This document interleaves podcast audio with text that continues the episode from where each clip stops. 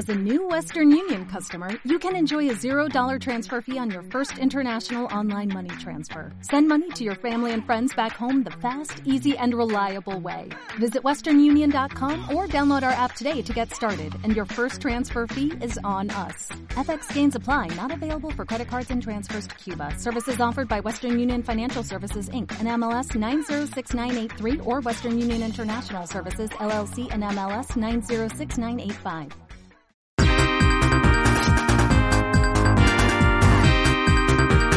¿Qué pasa, gamers? Bienvenidos al mando único. Tenemos aquí, como toda la semana, al profesor Cheno. Muy buena. Hola, muy buenos días. Aquí con las manos con artrosis de no parar de mover el stick. ¿Tú qué tal, Samuel? Bien, bien, bien. Estoy dándole ahí caña al famoso y malogrado Cyberpunk. Y estoy un poco ahí apretado por el libro de Warrior, que me lo pediste la semana pasada ya. Y a ver si me lo termino de conseguir para prestártelo. Efectivamente, el Irule Warrior es el Mosu del Calamity Ganon. Tengo ganas de que me lo pases ya porque ahora tengo unas vacaciones y, y, le voy a dar una caña bestial. Bueno, hoy tenemos un programa bastante cargado, ¿verdad Samuel? Tenemos Claro. primero, Mm. vamos a hablar de noticias primero, eh, luego vamos a hablar de los mejores videojuegos que hemos jugado en 2020. Ujú. Eh, continuamos con el mojo. Vamos a hablar, hablar de si merece la pena comprar la Xbox Series X o la PlayStation 5 de salida y, si- Y cuál de las dos. A continuación hablaremos de Retro Games en nuestra sección Retro Games que cada semana nos habla de juegos antiguos y en este caso el profesor Chena, aquí el hablante, va a hablar de la saga Donkey Kong Country. Y por último terminaremos con el juego del programa. Samuel. El Left 4 Dead, el Left 4 Dead, que hemos estado jugando la campaña este verano, verano-marzo, aprovechando el confinamiento, ¿verdad? Le hemos dado caña, no lo hemos comentado hasta ahora, porque mira, no hemos encontrado el momento. Pero ahora que se avecina un nuevo confinamiento, ¿verdad? Yo creo que es hora de refrescar ese Left 4 Dead, así que qué tal queda. Pero lo primero son las noticias. Bueno, bueno, bueno, noticias, noticias. Tenemos noticias cargadas, pero un montón, ¿eh? Hemos estado hablando todos estos días del Cyberpunk, ¿verdad? La semana pasada hablamos de, de la salida que había tenido, los numerosos todas estas historias. Pero es que la polémica sigue con el juego Cyberpunk, porque justo ahora CD Projekt Red ha sacado el parche 1.05, tanto en consolas como en PC. En PC han tardado un poco más en llegar. Y en teoría este parche pues nos promete una mejora de rendimiento en consolas y en PC. Yo que lo he estado jugando en PC, te puedo ser sincero, yo no he notado ninguna diferencia respecto al parche. Yo no sé si tú has oído algo de, de este parche 1.5 del Cyberpunk 2077, profesor. Pues este, este, este juego, este juego que, que está basado creo en un, en un juego de, de rol. De rol, Estos- sí, que de estos hecho- antiguos, de los de, de los de que la gente se junta en la mesa, tú sabes, aquellas épocas Sí, en las que se juntaba sí, la mesa, sacaba unos libros y una- La- el pasado, el pasado. Bueno, pues eh, es basado en el Cyberpunk. Bueno, pues hay algo que podrías haber notado y es que el nuevo parche Ajá. no puedes notar que haya mejoría, pero sí puedes notar que si tu partida guardada supera los 8 megas, Vaya. se corrompe y se pierde para siempre. Ah, por eso había leído yo también por ahí que CD Projekt recomendaba no guardar muchos artículos en el inventario que si no petaba la partida. Qué Así de desastre ridículo. esa vida, Qué desastre. así- mira, que, que hubieran esperado seis meses, que hubieran, a ver, lo hablamos la semana pasada, que hubieran sacado solo la versión de PC primero, se hubieran enfrascado en ella. Y así ya les daba tiempo para ver si funcionaban nuestras queridas Play 4 y Xbox One, a ver si podía. Y si no podía, pues ya para el año que viene lo sacaban para la nueva generación, como tendría Claro. que haber sido. Claro. Es fácil hablar a toro pasado, ¿eh? También te digo. Sí, pero bueno, como siempre, la- las cúpulas de inversores y gente que no son los que llevan el desarrollo del juego, pues al final presionan y consiguen sus objetivos. Yo no sé tú, pero yo tengo claro quién es mi candidato ideal a Premio Totufo 2020, ¿eh? cuando lo grabemos. Pues yo diría a la dirección y a, y a la banca en general, porque eh, la, la otra noticia con Cyberpunk es que efectivamente han bajado las acciones pues como un 30%, los, eh, em, los inversores están a punto, y esto no es broma, a punto de denunciar a la empresa polaca, eh, polaca CD, eh, CD Projekt Red se Projekt. llaman ellos, ¿verdad? Sí, CD sí. Eh, denunciarlos por, por haber ocultado información y es que es muy grave porque incluso esta semana Sony ha retirado el juego para comprarse en la tienda suya. Mm, algo histórico. y está devolviendo el dinero a todo el que lo pide. Igual está pasando en Xbox. En Xbox no lo han quitado porque, según se dice, en Xbox One X... Va un eh, poquito mejor, pero vamos, que tampoco es que sea la repanoche. ¿eh? Es un juego que, nada... Un desastre. A mí me gusta recordar que el Witcher 3 también salió bastante eh, justito de salida mm. y al final, después de 3, 4 años, se convirtió en el mm, POTI, ¿no? El juego de, de, la vida, vamos, mm. en, pero a, medida que lo actualizaron y lo mejoraron, lo que pasa es que este lanzamiento injugable en PlayStation 4 es una cosa ridícula. Nada, nada, eh, está claro que lo de Cyberpunk dará para estudiar, dará que hablar, seguiremos hablando de ello en futuro programa casi seguro, porque vamos, esto, esto tiene cola, tiene cola. Más noticias, tenemos por aquí Among Us disponible en la Epic Game Stores a un precio de oferta. Llega este, el juego que lo ha reventado, ¿no? El Among Us se ha hecho súper popular, pues ahora los clientes de Epic, los que prefieran la Epic frente a los clientes de Steam, pues lo pueden comprar a un precio tan barato como 3,19 euros, que no está nada mal, oye. Ojo que también acaba de salir en Switch, o sea que ya no hay excusa para no tener esta Among Us, esta Among Us. Sobre todo hay mucha gente que dice que, es un poco como el hombre lobo, el juego este de mesa. Este, sí, bueno, nada. Lo de juntarte con los amigos y traicionarte, ¿no? Que dicen que, bueno, pues parece que, que, que un poco el concepto va por esos niveles. Más noticias, Samuel. Más noticias, tenemos por aquí Fortnite, Fortnite, un clásico ya de este programa. Llegan nuevas equipas Fortnite, ha anunciado desde justamente Epic, que son los desarrolladores del juego, tres nuevas skins del universo Marvel. Nos llega la Capitana Marvel, Black Panther y Taskmaster a Fortnite. Y recuerden también que ahora mismo está la operación enfriamiento jugándose ahí. Estamos todos dándole al Fortnite ahí la operación enfriamiento.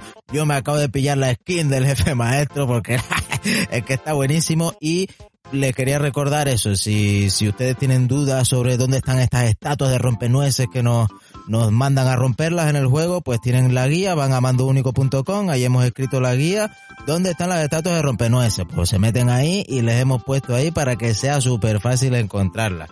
Fortnite, Fortnite, yo me lo estoy pasando súper bien con esta nueva temporada 5, ¿eh? me parece buenísimo, buenísimo. Más noticias. Bueno, yo, yo he jugado Fortnite. No, el Fortnite, tú sabes que yo eh, los, eh, mm, eh, los juegos Battle Royale no son tanto lo mío, pero sí que esta semana le he estado dando muy fuerte al Call of Duty Cold War, que hasta el 24 de diciembre tiene el multiplayer gratuito y no me refiero a la versión Battle Royale, sino al multiplayer en sí de este Cold War. viene con ocho escenarios, me ha decepcionado por la poca cantidad, pero qué bien está. Estuve haciendo unos streamings la semana pasada, a ver mm. si los Patreons se, enrollan y, así consigo con las suscripciones de Prime y en Twitch y tal, eh, poder comprármelo porque es un juego realmente carete, pero si, si lo compran, eh, prometo streamear todo lo que pueda, vamos, así con mis grititos habituales.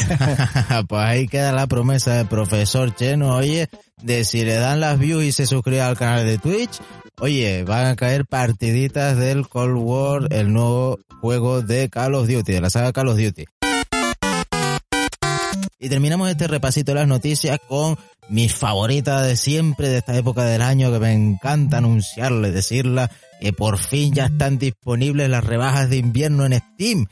Mil juegos rebajados, una oda al consumismo, a dejarnos ahí los billets en todos esos juegos que hemos estado metiendo en la lista de deseados, ¿verdad? Pues por fin están rebajados, por fin ha llegado esta nueva rebaja.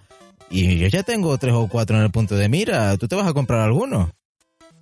Hombre, mm, Samuel, eso ya lo comentaremos a continuación, pero yo tengo el Game Pass de Xbox Entonces, amigo, eso hace que cambie, cambien las necesidades de compra de el aquí presente. Ya te has vuelto el proletariado. La gente rica compramos todavía en la gente en la tienda de Steam, hombre.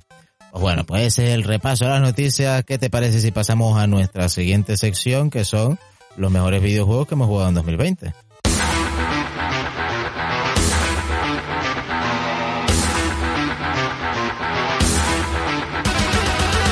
Bien, pues eh, ya que está terminando este año 2020 y le hemos podido dar mucho a nuestras máquinas eh, con circuitos, vamos a hablar de qué hemos jugado en este 2020 y qué nos ha impactado más. Y yo voy a comenzar, Samuel, estarás de acuerdo conmigo, con Doom Eternal, uno de los juegos que más gente ha valorado como GOTI de este año. Yo todavía no lo he terminado, estoy a las puertas del infierno, nunca mejor dicho, para terminarlo. y tú, ¿qué opinas? Uf, yo fíjate, justamente este año me he pasado el Doom 2016, el primero de ellos, no lo he estado esquivando hasta ahora y pillé en un par de ofertas el Doom Eternal y el Doom 2016, me los pasé de seguido y me parece una evolución brutal. Si ya el Doom en 2016 nos planteaba una acción frenética, un shooter de esos en los que no puedes estar quieto porque te vienen los tiros de todos lados, Doom Eternal lo, lo lleva al más allá todavía, ¿no? Al extremo, meten nuevas mecánicas, cambian la mecánica de la motosierra, que ahora es fundamental en el Eternal, la tienes que estar usando constantemente para conseguir munición. Y me parece de verdad que se han superado los chicos de Bethesda con este Doom Eternal grandioso, Eh, grandioso. eh, es curioso porque si juegas al 2016, al primero, vaya, eh, dices, esto es frenético, ¿no? Dios mío, es el juego. Y además en la época, eh, veías los análisis, no hay juego de acción más frenético, de tiros, ¿no? Eh, pruebas el Doom Eternal y dices, Dios mío, no puedo. O sea, se han vuelto a a mí, eh, a mí, a mí me parece, no, pero no solo superior de calidad, sino de, de frenetismo. A mí me pasa con este juego algo que no me había pasado, yo creo que en hace muchísimo tiempo, Ujú. que es que he tenido que parar de jugar. O sea, Ojo. no puedo, no puedo, me, me, Te me daba tiembla la mano. el juego, ¿eh? O sea, es, es tan rápido todo, tan acelerado que, que, que me parece demasiado. Y tengo que parar para descansar. Eh, Es más, este juego se me está haciendo eterno, guiño guiño, se me está haciendo eterno porque, eh, joder, es que cada vez que termino un nivel digo, ¿cuándo se va a acabar? ¡Ah! Estoy exhausto, aunque en realidad no he jugado tanto, pero es que una hora es como 10 horas. No sé si me comprendes. Te entiendo, te entiendo perfectamente porque además hay veces en las que te atascas en un nivel concreto, en una zona concreta y cuesta de sacarla, ¿eh? Y tienes que estar intentándole pum pum pum pum pum pum y, y te atascas, te atascas perfectamente en el juego, ¿eh? eso puede pasar. que, que el juego además permite level up mm, tu personaje de formas diferentes y eso siempre es algo muy curioso, gastando los, los body points en diferentes eh, atributos y hace que Mm. te personalices en realidad tu modo de juego. Sí, Es de las cosas que más me gusta.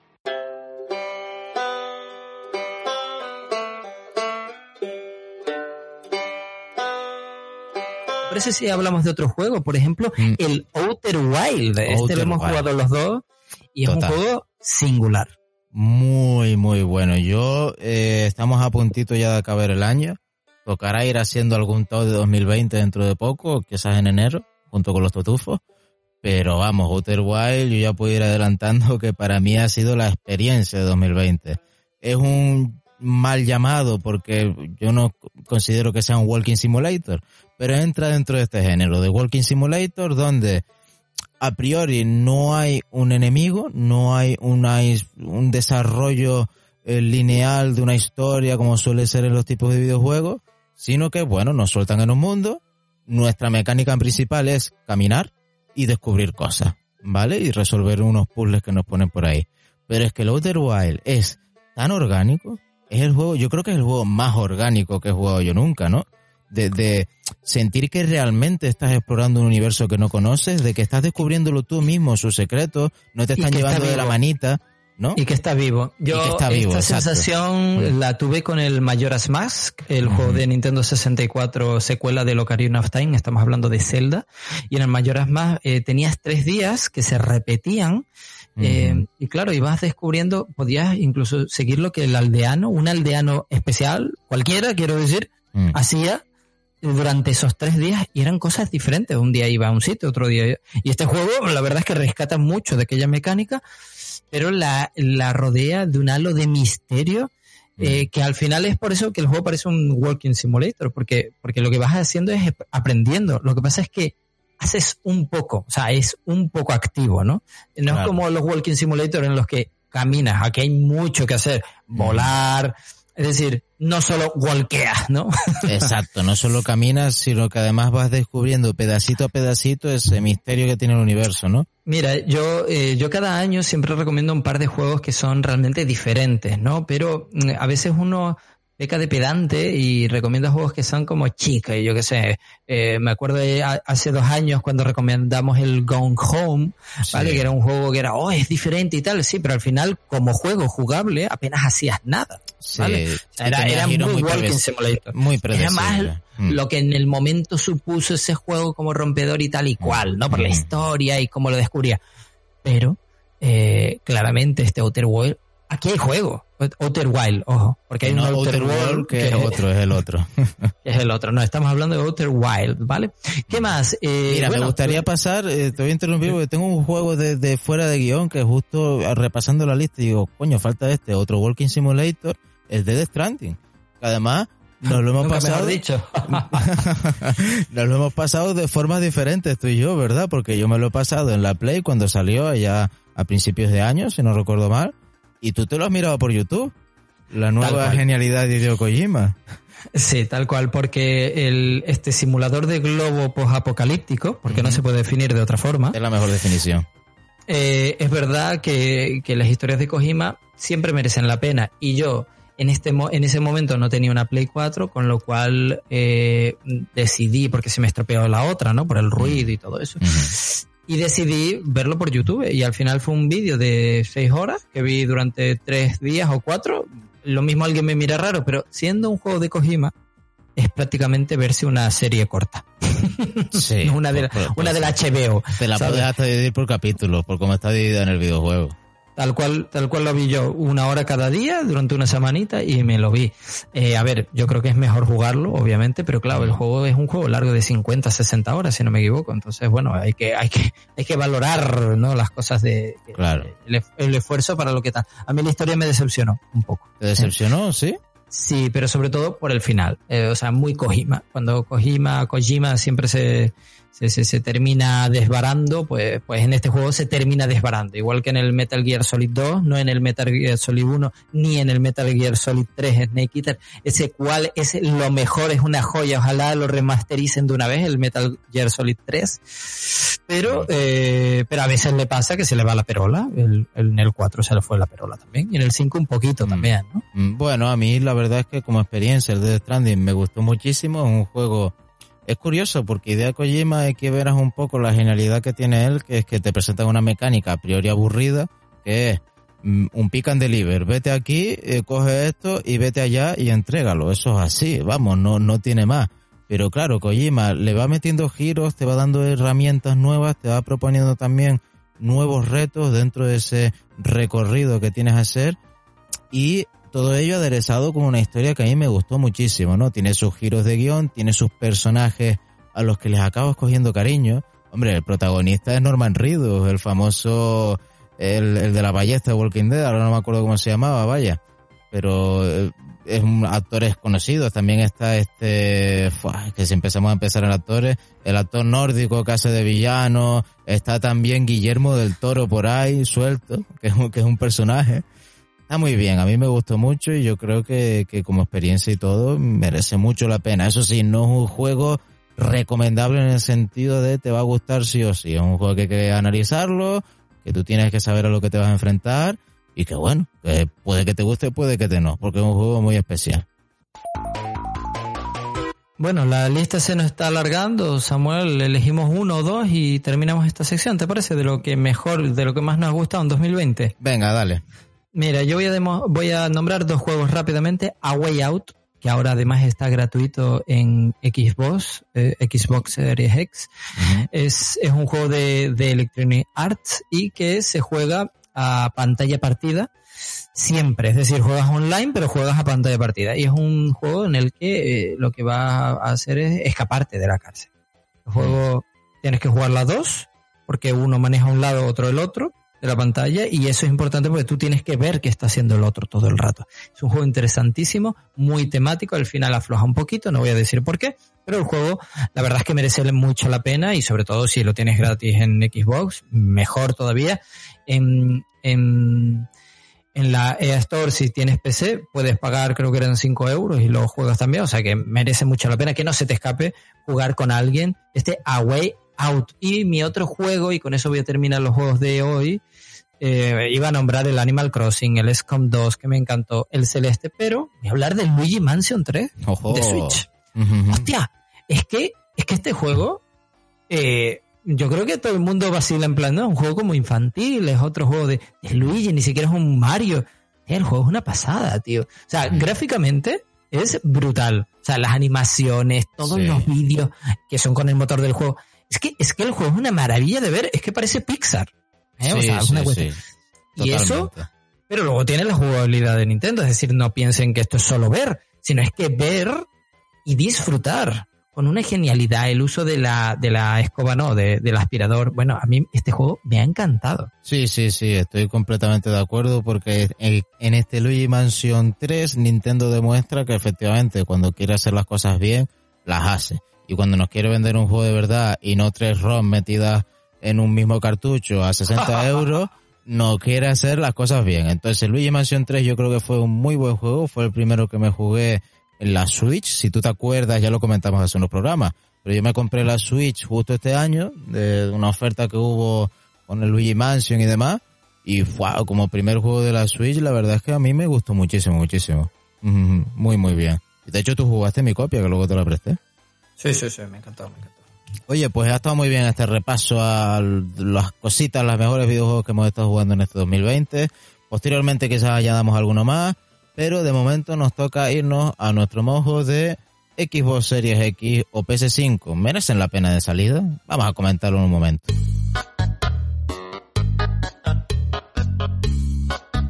Bueno, bueno, bueno, bueno, bueno, ¿qué tenemos por aquí? El debate, vamos, el debate de estas navidades.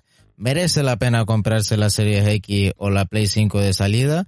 Yo te digo que no, no merece nada la pena comprarse esta consola de salida, porque ¿para qué?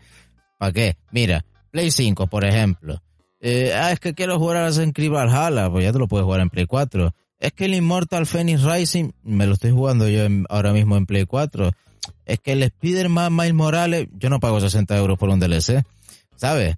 O sea, y en Xbox Series X, pues un poco más pobre todavía, si me apuras, porque ¿qué, qué juegos hay de salida, no? Me encanta, Samuel, me encanta que intentes torpedear ignorando el Demon Souls. O sea, que es el que prácticamente justifica comprarse no una, sino dos PlayStation 5 de salida, tío. Ah, O el, de- el Demon Soul, ¿tú crees que realmente Claro. merece tanto la pena? fuerte pedazo de juego, el, el heredero y el origen, y con unos gráficos que la PlayStation 4 ni olería.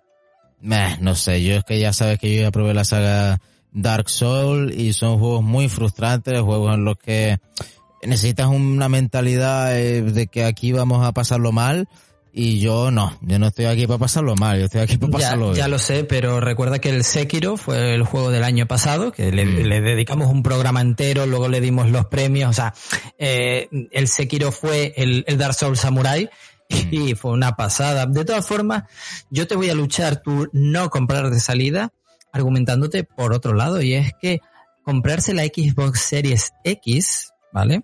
Eh, es verdad que de salida no tiene nada prácticamente eh, exclusivo. Muy Pero pobre. es que con el, con el Game Pass, que gracias al truqui truqui, que recuerden pueden preguntarme por el grupo de Telegram en el mando único o por, eh, o, o por Mensaje Twitter. directo arroba profesor Cheno en Twitter, ¿verdad? Exacto. Eh, me pueden preguntar sin ningún problema cuál es el truco para pagar solo 3 euros por Xbox Ultimate, ¿vale? Mm. Al mes, o sea, brutal. Con eso puedes jugar a todos los juegos de la generación anterior en 4K, en 60 hercios. Es que es una pasada, es el mejor momento de comprarse. Vende ya tu Xbox One o tu Play 4 y cómprate ya la Xbox Series X y juega lo que te faltaba por jugar. Es que el Game Pass es un game changer, nunca mejor dicho, y es que es el Netflix de los videojuegos. A mí me Eso parece que acabas de caer en tu propia trampa porque ¿por qué comprarte la consola si ya el Game Pass se puede disfrutar también en la serie One? ¿O no? Claro, pero porque, porque puedes jugarlo con mejor calidad. Es que Otra cosa es que tengas la Series One, que es una consola de hace 8 años, y te da igual jugar a 1080 a 30 hercios. Está el caso es que a ti te ha merecido la pena y eres un defensor de esta postura porque tú te has saltado una generación. En ese Eres caso, un golfo pillastre. Ah, te he pillado, es que tú te has saltado una generación, zorrillo. Entonces ahí, claro que te merece la pena actualizarte porque te faltan miles de juegos por probar y miles de cosas por jugar. Evidentemente, si tienes una Play que- 3, pues te merece la pena la 5, pero teniendo una 4 o una One, Pero, Salvo que quieras jugar al, Cyberpunk. Han, han añadido a, al, al, al Ultimate Pass, han añadido los juegos de Electronic Arts. Estamos hablando de Jedi Fallen Order. Sí del Mirror's Edge último, de, bueno, de último y el anterior, el Dragon Age 3 Inquisition, que le dedicamos otro programa hace tres años. O sea, eh, Samuel, no te olvides de, de, los premios que diste hace tres años. O sea, merece la pena, merece la pena.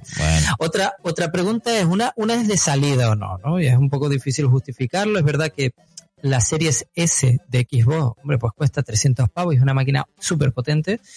Eh, pero la otra pregunta es PlayStation o Xbox. Yo en eso ya te he dicho porque yo de salida sí que me compraría la Series X, pero la PlayStation 5 nunca cuesta 80 pavos cada juego. Han subido los precios todavía más. He de reconocer que Sony aquí la ha pifiado un poco en esta salida de generación, porque además se nota que, que ha sido un poco todo calculado, ¿no? Ninguno de los dos anunciaba el precio, uno parecía que estaba ralentido del otro, y yo creo que Sony aquí estaba a la expectativa, porque fue a anunciar Xbox One sus precios, la serie X, perdón, y enseguida Sony ahí, boom, a meter el clavazo y decir, oh, no, no, el mismo precio y, una consola con otras cosas, no sé qué. También te puedo decir que he podido probar el mando de la Play 5, el nuevo mando, y es una evolución respecto al DualShock anterior brutal, pero brutal. Eso de que Hombre, menos mal, Menos mal, ah, porque el DualShock anterior es igual que el DualShock anterior, que es igual al DualShock anterior. Venga, Claro, pero date cuenta que esta vez lo ha cogido los mismos desarrolladores de la Joy-Con, de los Joy-Con de, de la Switch, y han llevado al extremo esos motores que ya están en, el, en los Joy-Con pero es que la sensación que tienes en cada mano, que tú vayas pisando y en cada mano vas notando los charcos de agua que va pisando tu personaje, o mientras está escalando, cómo se va agarrando a los salientes y le cuesta agarrar porque el gatillo cuesta eh, bajarlo o, o, es más fácil de, de, de, bajarlo si tienes un arma automática, por ejemplo, es brutal. El mando este de verdad que va a traer cuando se explote bien, va a traer unas experiencias maravillosas. Pero, como ya he dicho, es cuando se explote bien, es que de momento no se ha explotado bien. Hay que esperar. Yo, y fíjate que el otro día estaba jugando con mi flamante Game Pass al Forza Horizon 4, que es una pasada de juego, y en un momento atravesaba la nieve y notaba en el mando la sensación de ir por la nieve, es algo brutal. Así que cuando oigo de que, de que el nuevo mando de Play ha mejorado eso, tengo un montón de ganas. tienes que probarlo, tienes que probarlo. Bueno, Cuidado porque a lo mejor te acabas haciendo de Sonyer, ¿eh? Como pruebes el mando nuevo. Eso no va a pasar nunca. Bueno, ha sido un mojo muy interesante. Yo, yo considero que obviamente si te has saltado la generación anterior, tiene todo el sentido del mundo ir a Xbox, comprarse la Series X y pillarte el Game Pass. Porque vas a disfrutar como un enano por cero coste y si eres muy ricachón y quieres un mando que vibre de forma diferente, oye, la Play 5 está ahí para darte un juego. No mencionamos los exclusivos de calidad, tipo las sofás y esas cosas, ¿no? Porque no, no merece tanto la pena, ¿no? Ahora mismo en Play 5 no están, o sea, ahí yo Bueno, por eso digo que hay que esperar, pero que desde luego que lo que te tienes que comprar es la Sony. Si quieres ir, ir, ir de, de gamer de estos, ¿cómo se dice? Gamer postureo, pues te puedes comprar una serie X, sí. Y ah, es, que yo tengo una serie X y juego videojuegos. Ah, bueno, mm. vale, pase por aquí. bueno, bueno, oye, nos toca hablar ahora de, o te toca hablar a ti más bien, porque esta vez te toca a ti el turno de los retro games con tu amado Donkey Kong Country, ¿no? Espera, espera que te ponga musiquita, el Donkey Kong Country ahí te voy metiendo en ambiente.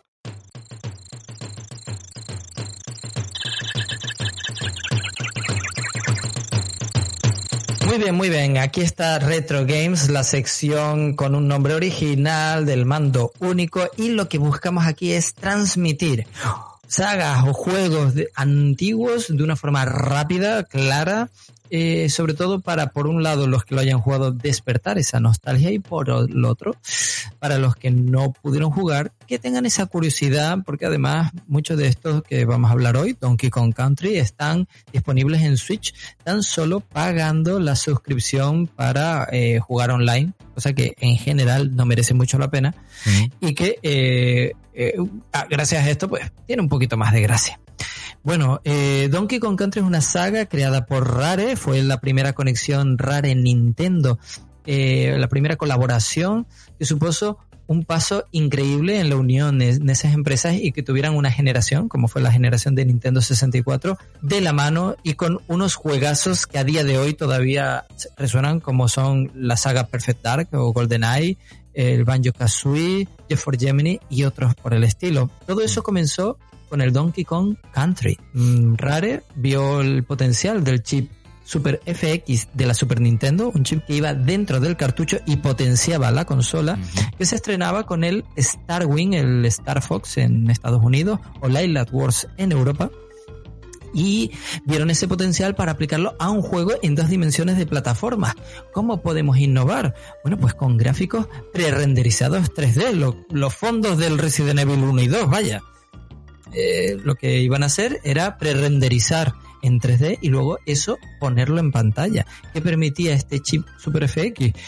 Permitía que hubiera una una gran cantidad de eh, colores. Recordemos que en aquella época las consolas estaban limitadas a 256 colores. Entonces permitían muchísimos más colores, con lo cual esas renderizaciones quedaban espectaculares. Donkey Kong Country 1 sale en el 94, al año siguiente el 2 y al año siguiente el 3, cuando se podían hacer juegos increíbles de forma anual. o sea, ahí empezó un poco Nintendo a sacar la artillería, ¿verdad? Y a decir, oye, aquí estoy yo. Sí, efectivamente fue una época en la que Super Nintendo ya estaba ganando la tostada a Mega Drive y la Sony PlayStation todavía quedaba lejos para atacarle vilmente. Bueno, Donkey Kong Country es un juego de plataformas, llevas dos monos. Eh, y bueno, las bananas, los plátanos son lo primero que, van cogiendo contra estos cocodrilos malvados que se los quieren eh, quitar. Este juego que podría ser simplemente gráficos, yo realmente de pequeño no lo veía por los gráficos o graficotes, sino por la jugabilidad. Eran juegos que eran muy divertidos de jugar y que además estaban plagados de secretos. El primero menos, pero el segundo y ya continuación. El tercero. Eran juegos que estaban llenos de recovecos, formas de acceder a fases secretas y esas fases secretas en, en el 2 y en el 3 permitían acceder a nuevas fases, a mundos secretos. Vamos, una pasada. El primer juego era más eh, isleño, el segundo juego tenía un ambiente de piratas y el tercer juego era un ambiente como, yo diría como de esta América profunda de aserraderos, lagos y, y, bosques y montañas, ¿no? Una saga que, que catapultó y que mantuvo a Super Nintendo bastante tiempo por desgracia, porque eh, tuvo que aguantarla hasta la salida de Nintendo 64, que se retrasó y permitió a PlayStation, a Sony PlayStation, meterse en el mercado antes de tiempo y ganar mucho, mucho eh, mercado que Nintendo nunca pudo volver a recuperar en esa, en esa generación. Con eso termino Donkey Kong Country, la saga original, pero aparte de los Donkey Kong Land, que eran las versiones inferiores que salieron en Game Boy, Game Boy eh, Advance no, en Game Boy Game Boy Pocket, como 10 o 15 años después, estamos hablando de en Wii, eh, los creadores de Metroid Prime dicen, después de hacer tres Metroid Prime, queremos cambiar de registro y nos vamos a coger la saga de Donkey Kong Country, le añaden un Return y hacen unos juegos increíbles. Donkey Kong Country Returns es un juegazo, digno sucesor y muy difícil. Y la secuela salida en Wii U y a, continuación en Switch es mm. un juegazo. Donkey Kong Country eh, Tropical Freeze es un juegazo tan increíble que mucha gente de los que lo jugaron en Wii U, que por desgracia no fueron muchos, lo proclamaron como de los mejores juegos del año. La pena es que como casi nadie tenía la Wii U, nadie podía eh, apoyarlos, ¿no?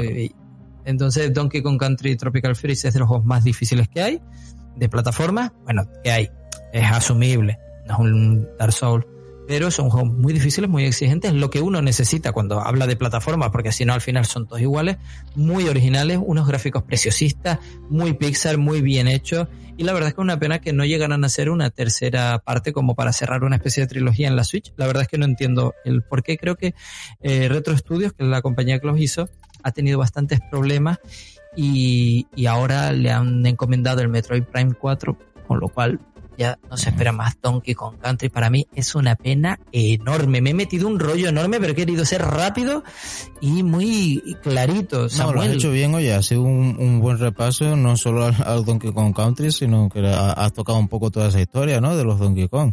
Eh, fíjate, es una penita, justo lo estabas comentando ahora, una penita de lo de Retro Game, por el tema este del Metroid Prime que se nota que se les ha atragantado y ha sufrido varios retrasos y de hecho ahora mismo, si no me equivoco, no tiene ninguna fecha de salida exacta, sino solo 2022 mm, como algo difuso, ¿no? En plan, puede que sí, pero claro. no. A ver, un poco la sospecha es que eh, Nintendo en breve, y como siempre, de un día para otro, anunciará la Switch Pro, ¿no? Una versión Mm. que ya han sacado con Pero- 3DS, que Mm. sacaron una 3DS más potente, que sacaron de la DS una más potente.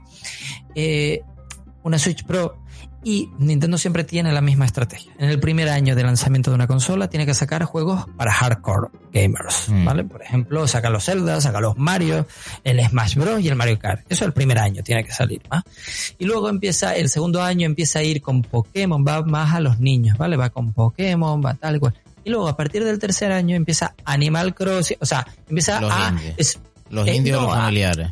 No, no, los familiares, expandir eh, familiares, qué término, Samuel. Entonces se dice que tienen que sacar la Switch Pro y la Switch Pro con qué se va a, con qué se va a abrir, pues con el Zelda 2, el Breath of the Wild 2 y con el Metroid Prime 4. Yo eso, fíjate que lo pongo en duda, porque hace poco Doug Bowser, el, el presidente actual de Nintendo América, que algún día tenemos que hablar en un programa, eh, cuánto ha influido su apellido en que tenga actualmente ese cargo que, que ostenta, ¿eh? el de Yo supongo que todo, yo supongo que todo.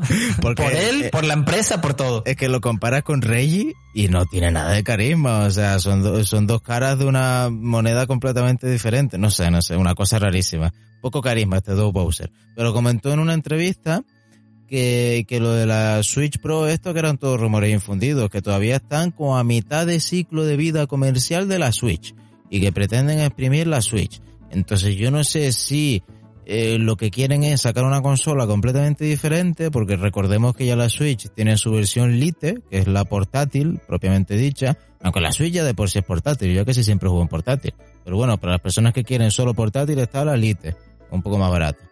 Y a ver, a mí me estamos, extraña estamos en el no- programa, estamos en el programa número 124 del mando único. Vale, pues te diré en el 168, te diré, te lo dije. Porque No. se va a anunciar, en el año que viene se va a anunciar la Switch Pro con estos juegos que hemos comentado. Seguro. Tengo mis dudas, tengo mis dudas, pero bueno, ya veremos, ya veremos qué nos depara el futuro. De momento hemos hecho un buen repaso de la mano del profesor Cheno a la saga Donkey Kong Country, así que nos vamos ahora, ¿te parece que hablemos del jueguito del programa? Exacto. Adentro el jueguito. Avisen de comportamientos extraños. Fortifiquen su hogar. Eviten el contacto con los infectados. Esperen a recibir instrucciones. y la mierda. Matar a esos hijos de puta. Esas son mis instrucciones. Ahora toca Left 4 Dead, como ya habrán podido imaginar esos ruidos de zombies disparos de escopeta que acaban de escuchar. Pues aquí estamos para hablar de Left 4 Dead, el juego de Valve. Vamos a hablar concretamente del 2, porque ya como ustedes saben, Valve no sabe contar hasta 3. Así que nos toca hablar del Left 4 Dead 2, que curiosamente después de una vida muy larga, porque es un juego muy antiguo, acaban de sacar una actualización con una última campaña. Yo creo que es una excusa perfecta para retomar este juego que encima, si no se me caen las cosas del estudio mejor, que encima eh, hemos estado jugando tú y yo, ¿verdad, Cheno? Sí, la verdad es que el, el confinamiento supuso nuestra división de quedar para estos, estos momentos, echarnos los dos en el sofá y jugar algún multiplayer, un Halo juntos o un juego de estos de pantalla partida. Y como no teníamos ese momento, pues decidimos picar algo en eh, algo realmente divertido y nos dimos cuenta que tuvimos que ir atrás en el pasado más de 10 años para buscar un juego tan bueno como este Left 4 Dead. Recordemos que nosotros jugamos el Left 4 Dead 2, que incluye todo el 1, pero que tiene más monstruos y ciertas variaciones. Es un juegazo, es un juego que se juega en una hora, se juega cada escenario o cada campaña. Son cuatro escenarios normalmente por campaña, que digo, en una hora se juegan. Es un juego primordialmente para cuatro, que es como nosotros lo jugamos. Un saludo a nuestro amigo Marcos y a nuestro amigo Pedro.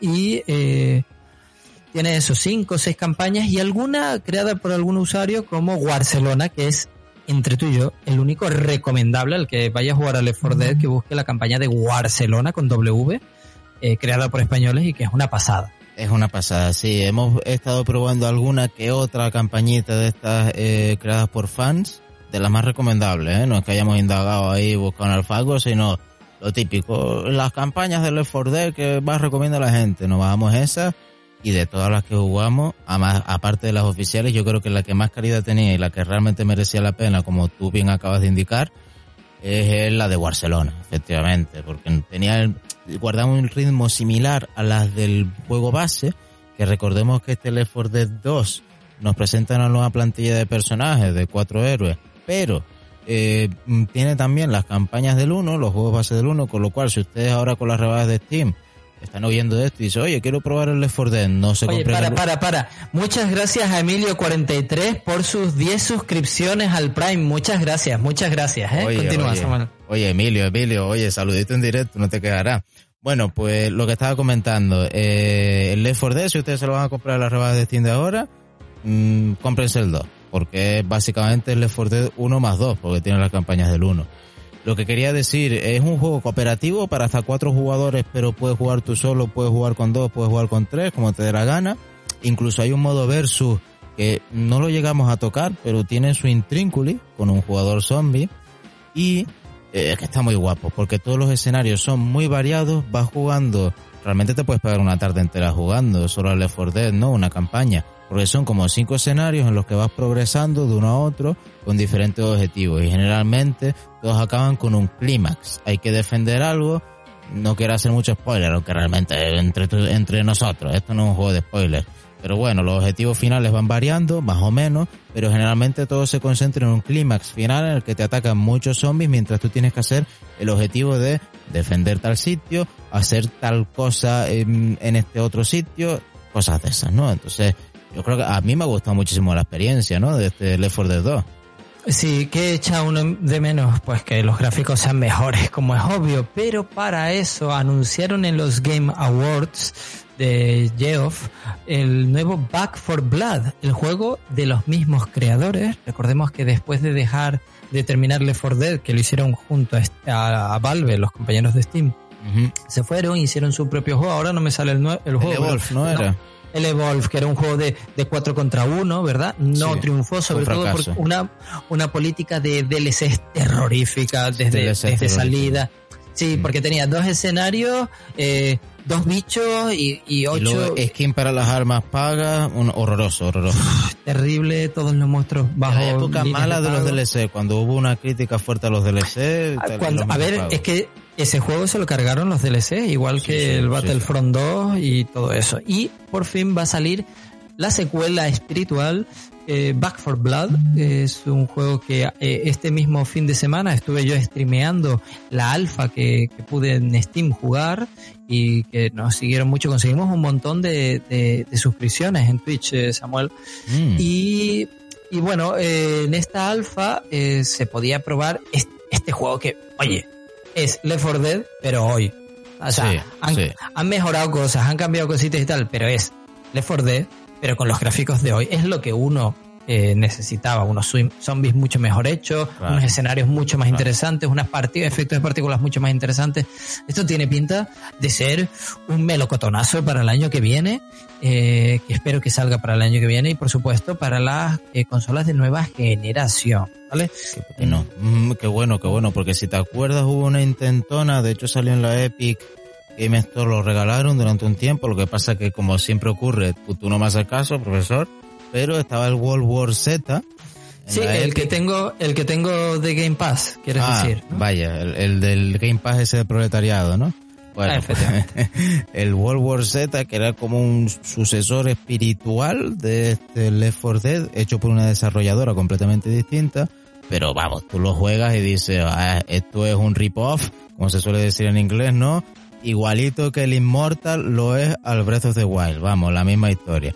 Pero a mí yo creo que falló el World War Z en que tenía muchísima menos variabilidad, los escenarios eran más repetitivos quizás que el Left 4 Dead y que luego metieron dentro un sistema de progresión que yo creo que no le pegaba mucho al juego, sinceramente. Es de estas típicas cosas modernas que suena bien sobre el papel, pero que luego lo juegas y dices, "Eh, no me aporta mucho, sinceramente. Bueno, y, tú, y es que lo, lo jugué yo un par de escenarios, vi eso y es que ni lo hemos tocado, ¿no? Ya veremos en el futuro y total, con el anuncio este del juego nuevo, tampoco es que haga falta, ¿verdad?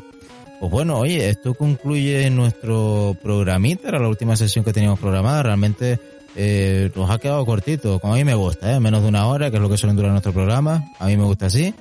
Llevamos unos 45 minutos, tenemos un tiempo, si quieres, para juegos que esperas en 2021. Y Yo alguno tengo. Vale, empieza tú, empieza tú.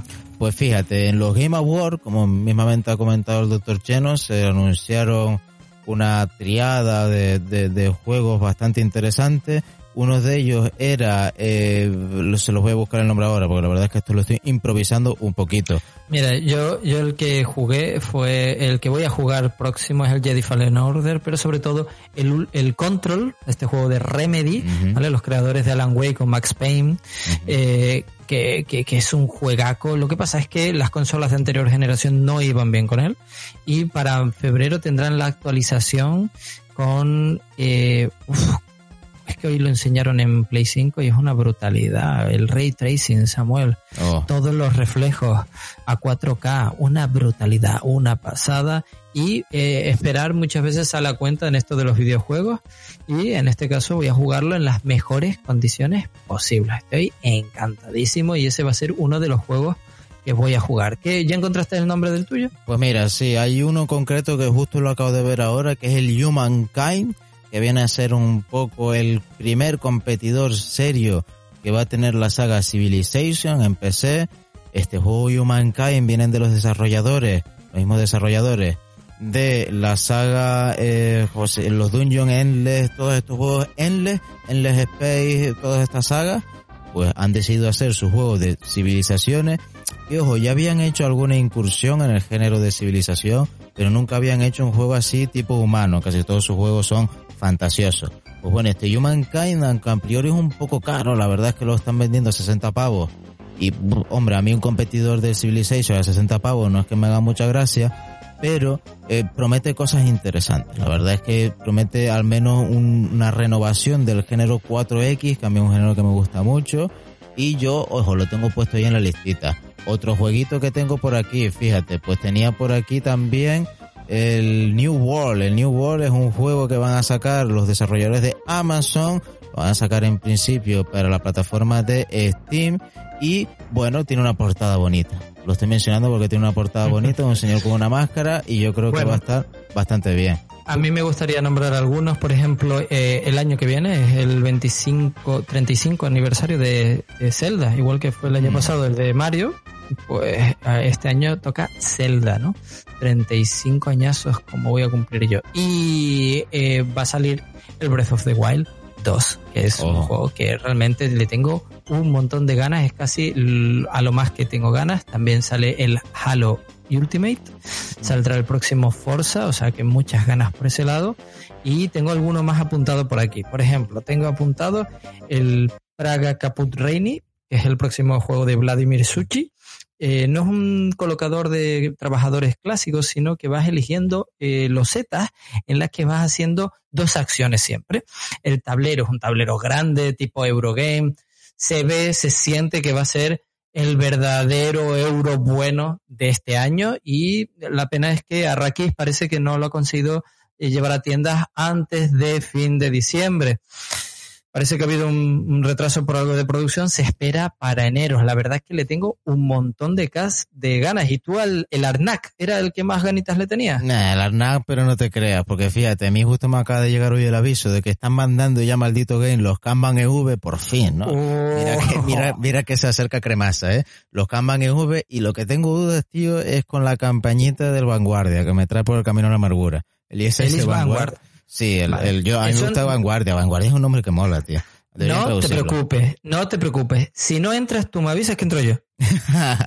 Y ya está, ya Pero está. El día tío- antes me dice, che, no, no entro. Digo, no te preocupes, ya entro yo. Esta gente siempre merece la pena entrar. Siempre.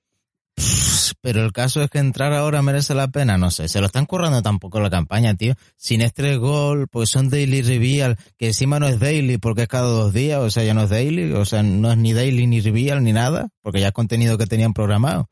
No sé, tío, no sé, más decepcionante la campaña. El juego de por sí, yo creo que va a tener un sistema de juego interesante. Habrá que ver si es un chochamen al final, el tema de la carpetita, las cartas para arriba, para abajo. Pero va a ser un juegazo como todos. Mira, el Nemesis era un gran juego, el War of Mine un gran juego, el Lord of Hela un gran juego, el, el Etherfield parece que un gran juego, el este, este que tengo yo aquí, el Tainted Grail, otro gran juego. O sea, esta gente merece la pena meterle los billetes. Otra cosa es hacerte lo link, que yo casi nunca lo hago, porque considero que es una pasada gastarte más de 120 euros en un juego, ¿vale?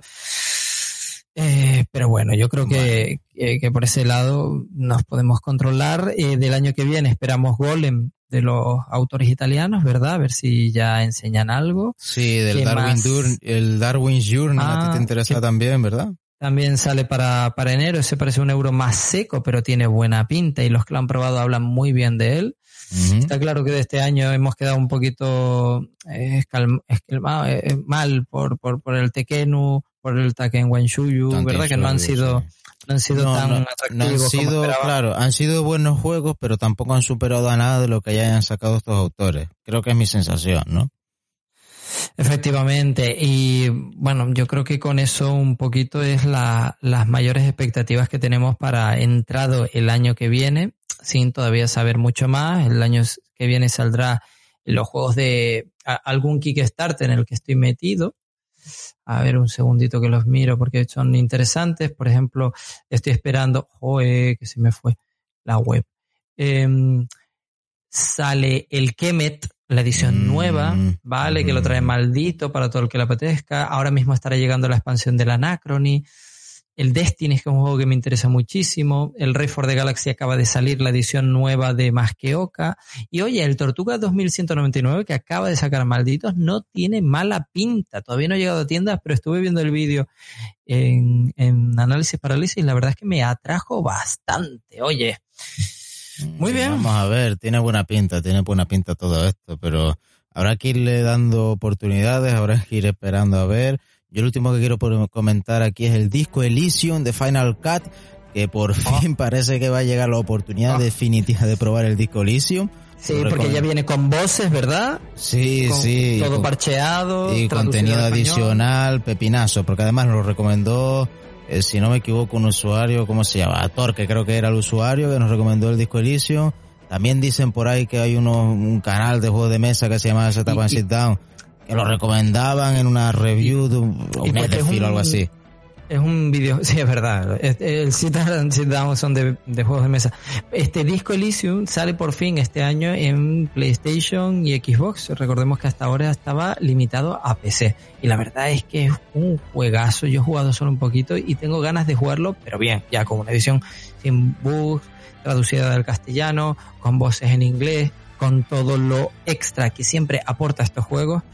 Y bueno, poco más, Samuel. Pues sí, hasta aquí nuestro programa de El Mando Único. Espero que como siempre les haya gustado, nos dejen esos likes, nos dejen esas suscripciones al canal de Twitch del profesor Cheno, ya lo saben, ahí está streameando toda la semana su Game Pass del proletariado. Bueno, ya saben, si son suscriptores del Game Pass, pues pueden ver las novedades que él juega. Y si no, pues también siempre es interesante ver cómo se enfada jugando al Call of Duty. Lo manco que es a veces. No, soy súper bueno, eso es lo que nadie sabe. Sí, sí, sí, seguro, seguro, seguro. Bueno, bueno, mi bueno. secreto. Nos despedimos, espero que les haya gustado este repasito videojueguil y hasta la próxima semana. Nos vemos pasado mañana en el próximo programa. Hasta luego. Chao.